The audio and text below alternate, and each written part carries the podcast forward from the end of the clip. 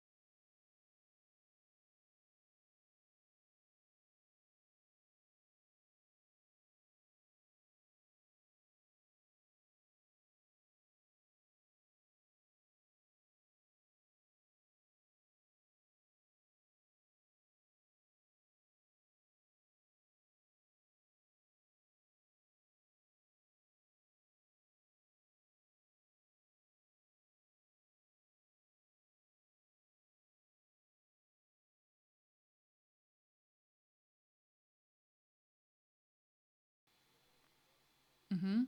Mhm. Krass.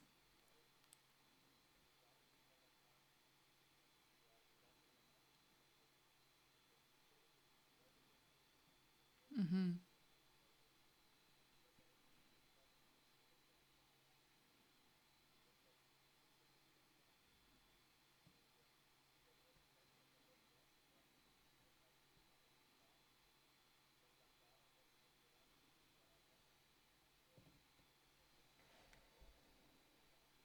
Oh.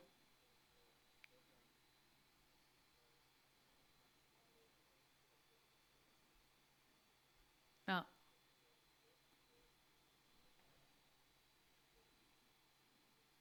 Ja, und stylisch. Stylisch ist, ich finde auch gerade bei so White Paper, da denkt man ja ganz oft, hey, jetzt schreib mir mal was, wo ich richtig Bock drauf habe, das zu lesen, ne? Und nicht nur hier Info, Info, Info. Ja, aber das finde ich ist eine sehr gute Überleitung. Vielleicht ganz kurz zu dir und mir.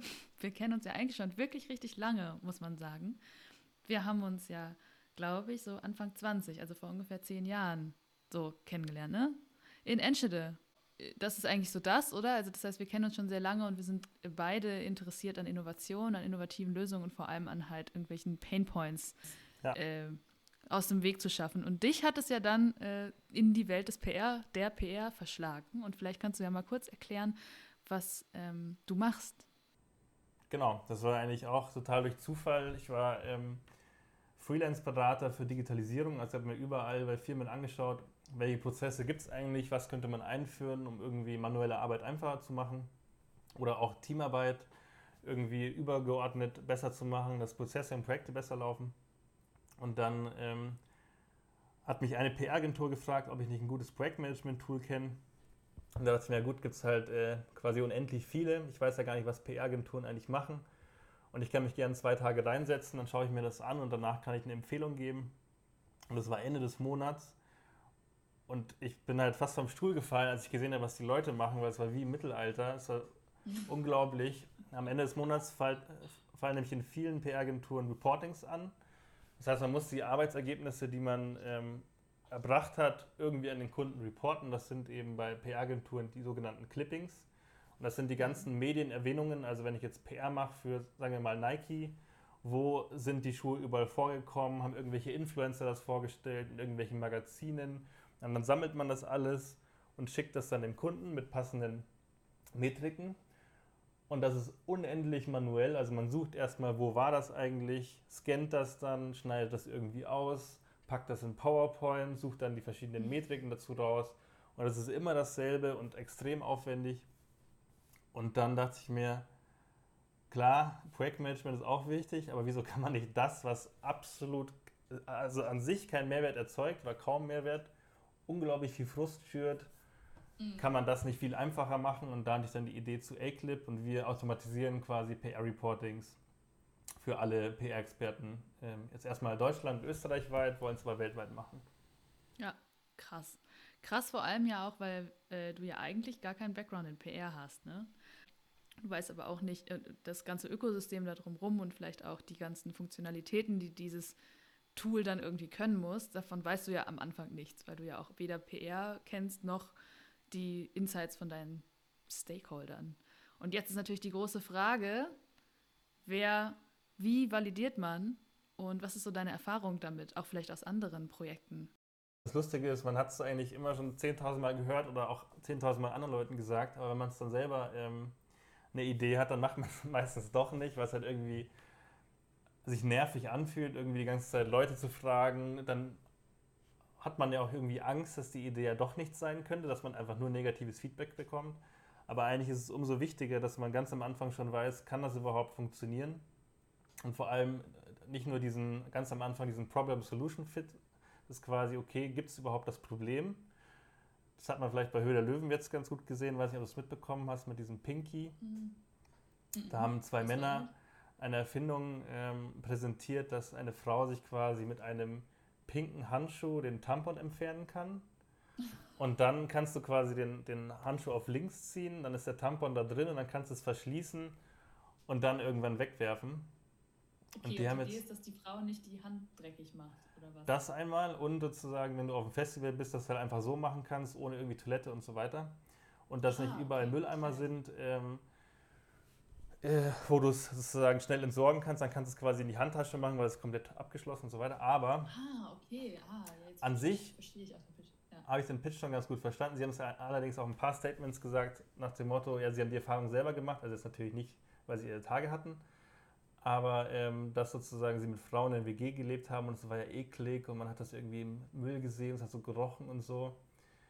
Und damit haben sie sich halt komplett ins Ausgeschossen und die haben jetzt den Shitstorm ihres Lebens Oh ja. Ja. Shit, ja. Und das, äh, angeblich haben sie ganz viele Frauen gefragt, aber jetzt die, den Rücklauf sieht man vielleicht, dass sie es nicht so ganz gemacht haben. Das ja. ist gut in die Hose gegangen. Hätte man vielleicht ein bisschen davor testen können. Also manchmal hat man ja auch den Eindruck, dass man so, dass Unternehmen versuchen jetzt auf Teufel komm raus ein neues Angebot zu entwickeln, oder? Und dann sagen so, hey, ähm, wir haben jetzt irgendwie diese Idee hier, also jetzt gerade zum Beispiel so im Fast-Moving Consumer Goods ähm, Bereich ist das ja super viel so, ne? Also oder bei wish.com, wenn man da guckt, was es da halt für Sachen gibt, die eigentlich keiner braucht, oder? Und die validieren das ja dadurch, dass die quasi einfach das nach außen kommunizieren und sagen, hey, das gibt's jetzt und dann gucken die halt, ob das Leute wollen. Und das ist ja dann irgendwie auch wiederum auch aus Nachhaltigkeitsaspekten total schwierig, weil es ja nicht darum geht, jetzt einfach irgendwie neue Produkte und Angebote zu machen, die dann irgendeinen kleinen Absatzmarkt oder auch einen großen finden, die aber an sich überhaupt keinen Mehrwert per se bieten. So. Ja, da habe ich auch einen ganz, ganz interessanten Typen mal kennengelernt, Sebastian Jonsen. Der hat Vivere gegründet in, ähm, in Hamburg. Okay. Ich da auch mal besucht und war total beeindruckt, wie er das macht. Und zwar hat er gesagt, die ganzen großen FMCG-Produzenten, wie zum Beispiel Procter Gamble, Nestlé und so weiter, sie haben halt früher immer den Ansatz gehabt, okay, die haben halt ihre eigene Entwicklung, die teilweise extrem lang dauert. Und sobald ein Produkt entwickelt ist, dann ein neues Shampoo, dann wird einfach extrem viel Werbedruck drauf geklatscht, also überall TV-Werbung mit irgendwelchen Influencern und so weiter, mhm. damit die Leute das dann kaufen. Aber es ist quasi, ich habe ein Produkt, ich, ich bezahle ganz viel Werbung und jetzt kauft das. Und es ist halt nicht ähm, kundenfokussiert. Und kundenfokussiert ist das, was Viverde macht. Die suchen nämlich konkret nach ähm, Suchanfragen bei Google und Amazon, mhm. sehen dann, welche Produkte noch gar nicht existieren oder welche stark nachgefragt werden und entwickeln dann die Produkte, dass, dass sie genau auf die Kunden passen, aber immer noch in Bezug auf Nachhaltigkeit, nur vernünftige, ähm, also so wenig Komponenten wie möglich, keine, mhm. keine Mikroplastik und so weiter, sondern am besten irgendwie biologische Produkte mit rein. Ja. Und das ist der komplette Wahnsinn. Die haben inzwischen, glaube ich, schon ein paar hundert Produkte entwickelt. Krass. Irgendwie über 20 Marken und die gibt es erst seit zwei Jahren oder so. Die hauen, die brauchen, glaube ich, von der Idee, beziehungsweise sie selber haben die Idee ja nicht, sie holen sich das quasi von der Nachfrage der Konsumer. Mhm von, von dieser Erkenntnis bis zum internationalen Launch, glaube ich, brauchen die eine Woche oder zwei Wochen, inklusive Produktentwicklung, Design, ähm, Produktion in die Stores. Das ist unglaublich. Ja. Aber das ist eben, das ist ja eben, glaube ich, auch der Vorteil, wenn du halt so in so einem Business bist, wo du halt schnell auch große Margen beziehungsweise auch einfach große Stückzahlen verkaufen kannst, oder? Also jetzt zum Beispiel in meiner Branche, also so in der Bereich Unternehmensberatung und Coaching, kannst du ja nur sehr große Pakete äh, verkaufen, die irgendwie auch viel Zeit in Anspruch nehmen quasi. Ne? Also das Produktidentität äh, ist natürlich eine andere und dementsprechend muss man, glaube ich, auch einfach anders validieren, weil ich jetzt halt zum Beispiel nicht hingehen kann und sagen kann, hey, ich suche einfach bei Google danach, was die Leute, was Unternehmen googeln und dann biete ich denen ein Angebot an, weil die Suchanfragen so spezifisch sind, oder auch meine Spezialisierung so spezifisch ist, dass gar nicht genug Leute danach suchen in dem Sinn, oder? Also kann man gar nicht so richtig. Super Beispiel, das trifft uns eigentlich auch, weil ähm, das Produkt, das wir haben, gibt so gar nicht eigentlich auf dem Markt. Deshalb, wir haben es auch jetzt, wir haben jetzt Performance Marketing aufgebaut die letzten zwei Monate und haben auch Google ähm, Search mit reingenommen, also Google AdWords. Und das hat überhaupt nicht funktioniert, also wirklich gar nicht, weil wir so nischig unterwegs sind, so wenig Keywords haben, so wenig Search-Volumen, mhm. dass, äh, dass wir unendlich viel Geld zwar als, als, ähm, als Learning sozusagen bezahlt haben, aber wir gesehen haben, dass es nichts bringt und dass ähm, Performance-Kanäle wie Facebook oder ähm, LinkedIn halt viel, viel, viel besser funktionieren, mhm. um die Leute abzuholen. Ähm, ja, und das kommt halt total aufs Produkt drauf an. Das ist genauso wie bei dir jetzt. Wenn du Coaching anbietest, da, da lohnt es sich halt nicht, über, dies, über diesen Weg zu gehen. Da muss man andere Wege finden. Gibt es allerdings auch ganz viele Ideen, wie man das machen kann. Mhm. Und eine Idee wäre zum Beispiel, also meine Freundin Conny ist auch selbstständig und die macht für eine Agentur jetzt, die sich überlegt hat, okay, was können wir eigentlich den mittelständischen Unternehmen anbieten? Mhm. Und macht sowas ähnliches, was wir oft schon, auch schon oft, oft gemacht haben, ähm, quasi überlegt sich eine Umfrage, zu Marketing im Mittelstand und fragt dann genau ab, wie würdet ihr an, äh, angegangen werden von Agenturen, was ist euch wichtig, wo seht ihr Potenziale mhm. und auf Basis der Umfrageergebnisse können Sie dann quasi Angebote schaffen, die ja perfekt für diesen Mittelstand, äh, für die Mittelstandskunden passen und können dann eben auf die Kunden zugehen. Mhm. Ja. Und so könnte das bei dir auch ja. gut funktionieren, ja? Ja, ja. Oh, danke für diesen Tipp.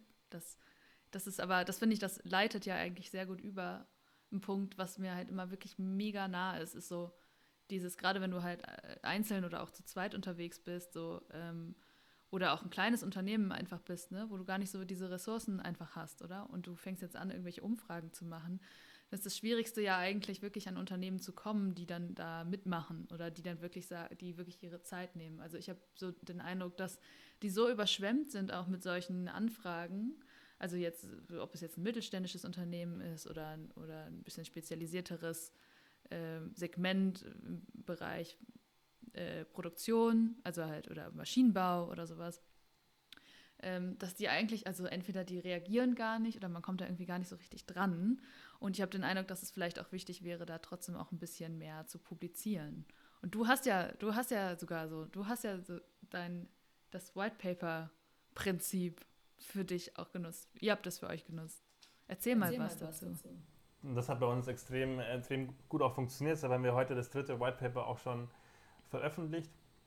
Und äh, vielleicht ganz kurz auch noch dazu, White Paper hat man vielleicht auch öfter mal die Erfahrung gemacht, dass man irgendwie etwas Interessantes sieht wir sagen, hier, keine Ahnung, wie du deinen E-Commerce-Umsatz um 50% steigerst, alles in unserem White Paper und dann lässt es runter und es ist halt nur so ganz generisches Zeug, mit dem du nichts anfangen kannst, irgendwie fünf Seiten.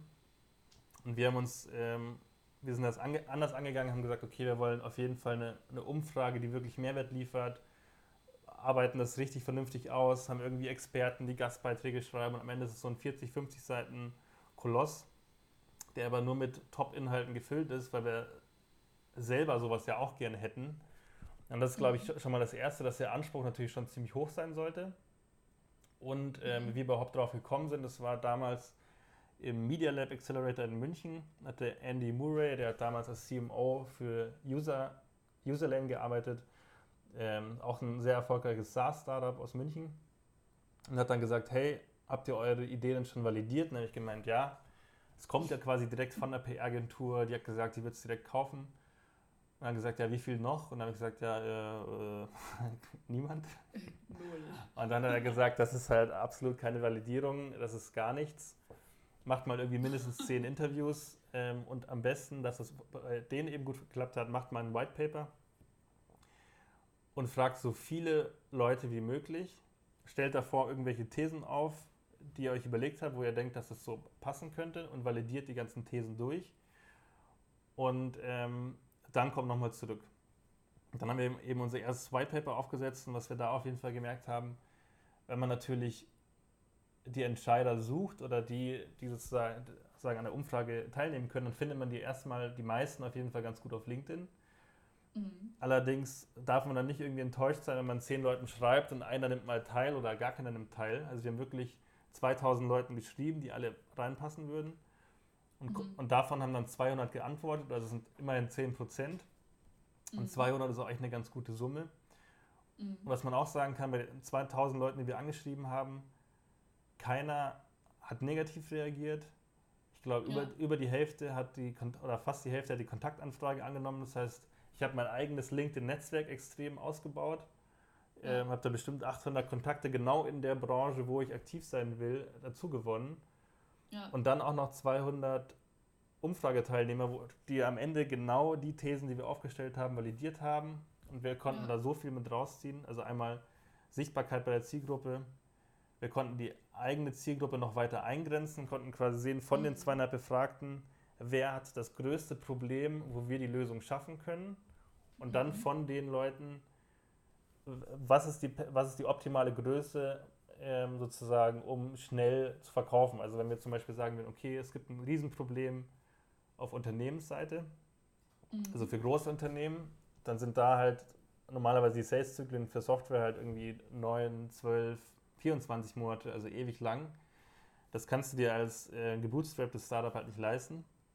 Mhm. Und deshalb haben wir dann sozusagen über die Umfrage auch so den Sweet, Sweet Spot gefunden. Also die Freelancer sind bei uns rausgeflogen, sondern wirklich so die 5 bis 15 Mitarbeiter Agenturen, mhm.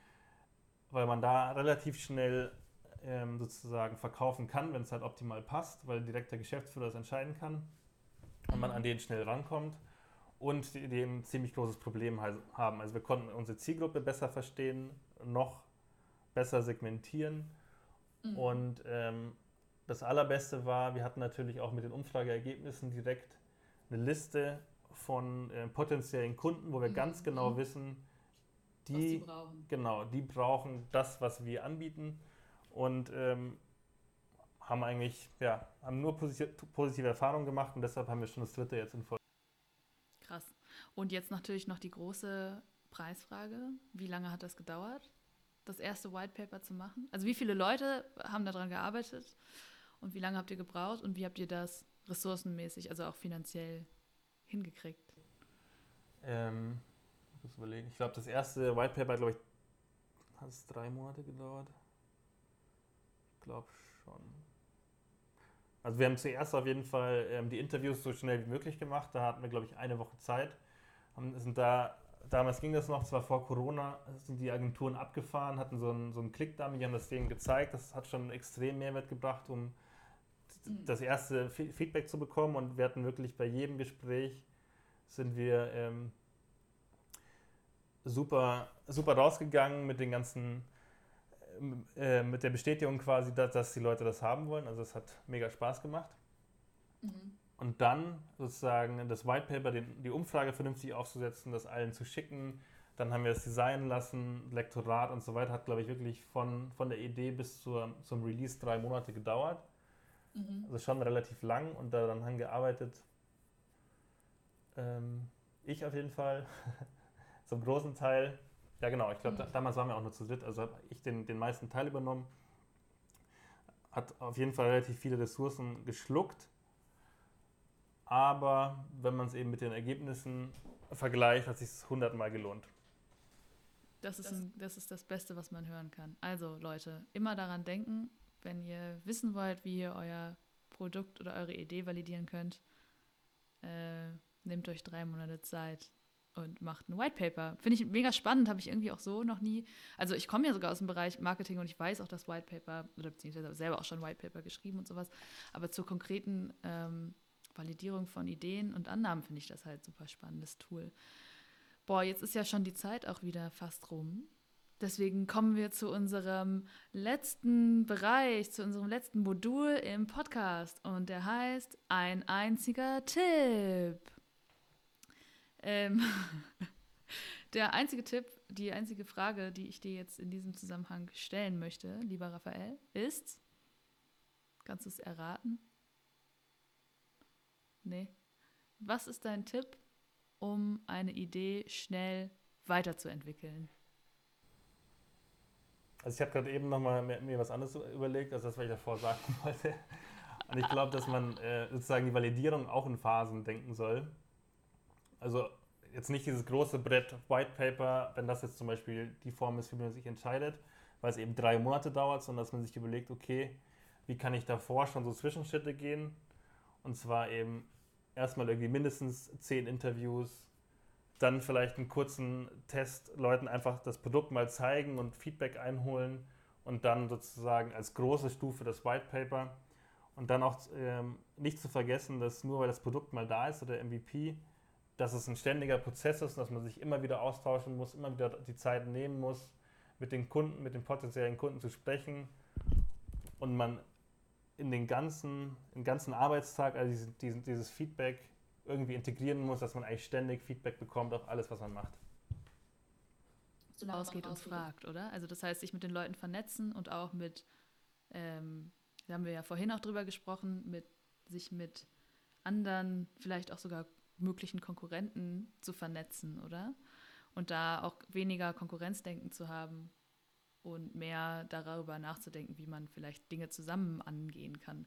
Weil das ist irgendwie auch mein Learning. Ähm, niemand auf der ganzen Welt hat genau dasselbe Profil wie man selber und es gibt auch kein Unternehmen, das genau dasselbe macht und auch genau gleich funktioniert. Und das ist ja, kann ja auch ein totales Potenzial sein.